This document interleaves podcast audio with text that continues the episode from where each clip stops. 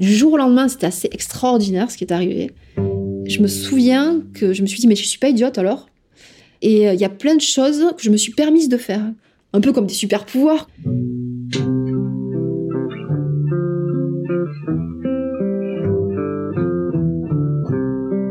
Je m'appelle Mathilda, j'ai 37 ans et euh, j'ai un autisme Asperger.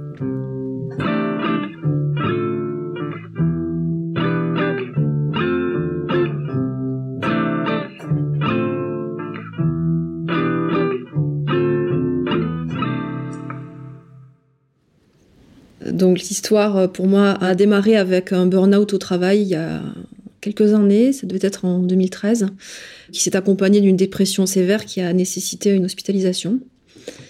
Euh, et euh, donc ça a été déjà euh, une, épreuve hein, en soi, puisque c'était la première fois où j'allais en, hôpital psychiatrique. Ça a été compliqué, mais j'ai eu la chance vraiment extraordinaire de tomber sur un médecin vraiment génial, qui a changé ma vie et qui m'a dit euh, moi je pense que c'est une dépression qui est plutôt atypique et que peut-être il faudrait creuser un peu plus loin que la simple dépression. Et c'est un peu comme ça que l'idée a commencé à germer que euh, effectivement c'était pas que un burn-out au travail mais que c'était peut-être un peu l'arbre qui cachait la, forêt. Donc euh, ensuite j'ai choisi de passer tous les épreuves diagnostiques et on a pu poser un diagnostic quelques mois après. On m'a annoncé qu'il y avait une suspicion de syndrome d'Asperger. Donc là le choc a été affreux, affreux. Je me souviens très bien avoir dit mais qu'est-ce que c'est que ça Donc on me dit mais c'est une forme d'autisme. Tout le monde a vu euh, des enfants voilà qui mettent les mains sur les oreilles, etc. Et du coup euh, j'ai eu un choc terrible parce que bah, pour moi l'autisme c'était ça. Et jusqu'au moment où on m'a expliqué qu'effectivement, euh, les troubles du spectre autistique, c'était bien plus étendu que ça. Il y avait des, nuances. Et donc, petit à petit, ben, j'ai fait un peu la découverte de ce continent complètement inconnu pour moi.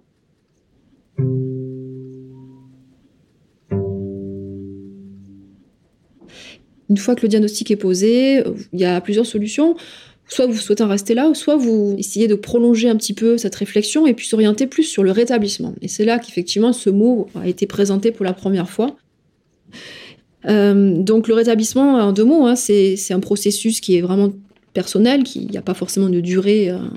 Finalement, ça consiste à vivre avec autrement. C'est une phrase que j'ai que j'ai beaucoup aimée parce que du coup, euh, je trouve qu'il y a vraiment cette dimension qui nous astreint pas justement à une position sociale ou une condition définitive, mais qui nous ouvre plutôt sur un lendemain, en fait, sur un avenir. Donc c'est comme ça que j'ai mis le pied à l'étrier. Donc j'ai réalisé un parcours de rétablissement au centre référent de réhabilitation psychosociale de Grenoble, qui a duré environ deux ans et demi. Donc j'ai été accompagnée par plusieurs professionnels. Euh, j'ai fait pas mal de groupes euh, thérapeutiques. Euh, et petit à petit, effectivement, j'ai vu que mon, avis sur la question commençait sensiblement à changer. Donc l'espoir s'est développé. C'est vrai qu'avec l'épisode dépressif, j'avais vraiment l'impression que les choses m'échappaient, que je subissais plus les événements de ma vie. Là, j'ai eu l'opportunité de pouvoir les conduire je, me suis rendu compte à la lumière de ce parcours que finalement ma vie, je l'avais vécue dans un petit peu ce que les autres me demandaient d'être, ce que la société me demandait d'être.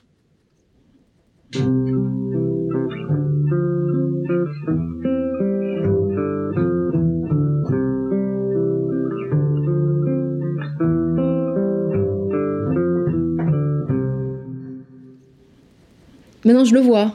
Je, me dis quelque part, bah, je savais bien qu'il y avait un truc à dans la cour de récréation. je me souviens être en décalage.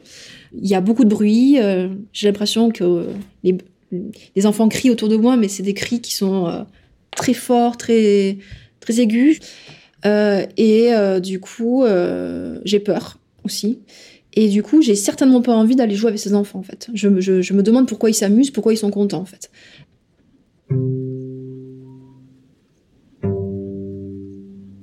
La seule explication sur toute mon enfance, sur toute mon adolescence et ma période de jeune adulte avant le diagnostic, c'était je suis stupide. C'était la seule explication logique que je trouvais aux choses. Du coup, les apprentissages ont été très compliqués pour moi. Mais je compensais tellement que les professeurs ne s'en apercevaient pas. Mais en fait, souvent, par exemple, je butais pour la lecture parce que j'avais ma méthode à moi. Mais il fallait le faire avec la méthode de la maîtresse. Ou alors en mathématiques, j'arrivais au bon résultat, mais pas avec la bonne méthode. On imagine tous qu'on est Rainman. Ça m'est arrivé même il n'y a pas longtemps, quand médecin me demande de faire une multiplication avec des chiffres à, à 6, à décimales. Euh, où j'étais évidemment totalement incapable de. Et pour, autant, ça semblait naturel à ce médecin que j'arrive à donner la réponse. Euh, donc les clichés ont encore la vie dure. Je me rends compte aujourd'hui que l'annonce du diagnostic, ça m'a permis aussi de reprendre une estime de moi, en fait, que j'avais pas. Ça a été un travail très long et très, très bizarre, en fait, parce qu'on a l'impression de devoir revivre tout ce qu'on a déjà vécu, mais avec une information qu'on n'avait pas. C'était une espèce de boîte de Pandore qui s'est ouverte. Et du jour au lendemain, c'était assez extraordinaire ce qui est arrivé. Je me souviens que je me suis dit, mais je suis pas idiote alors. Euh, et euh, il y a plein de choses que je me suis permise de faire. Un peu comme des super pouvoirs, quoi. Mais en fait, c'est des choses toutes bêtes de la vie de tous les jours, mais tous ces blocages se sont effacés d'eux-mêmes, en fait.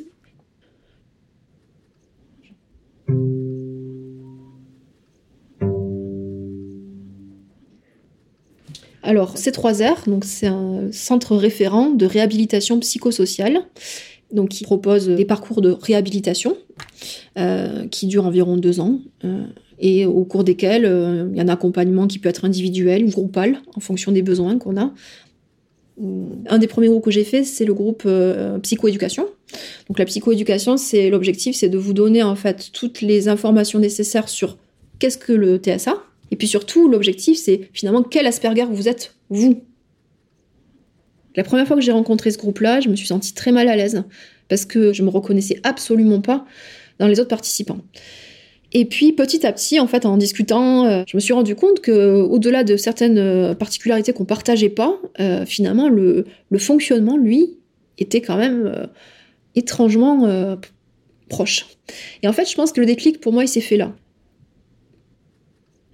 Au niveau médicamenteux, du coup, j'essaie de suivre un peu ce qu'on dit ici au C3R, à la dose minimale efficace, mais euh, c'est un équilibre qui est compliqué, puisque donc moi j'ai été euh, en arrêt longue maladie pendant trois ans, et quand j'ai dû reprendre le travail, en fait, ça a été tout un équilibre à retrouver.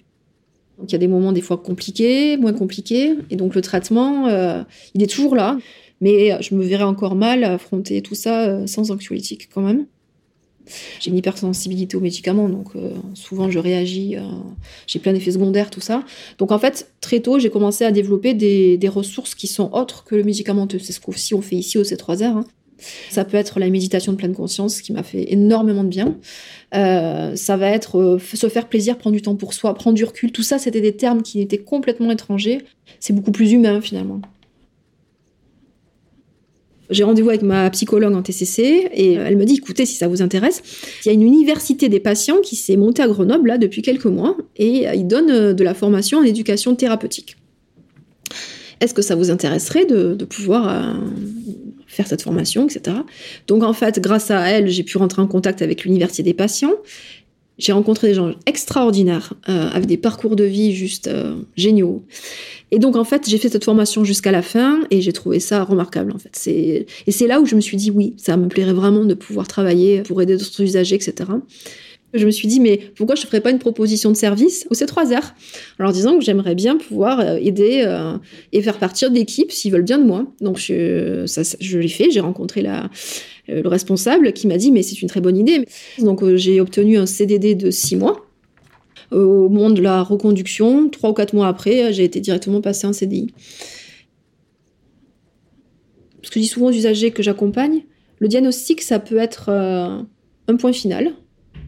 Ou le diagnostic, ça peut être aussi euh, le début d'autre chose. Du coup, moi, le message que j'aime bien adresser souvent, c'est que bah, c'est un peu entre vos mains et ça peut être le début d'une autre, euh, d'une autre aventure, en fait.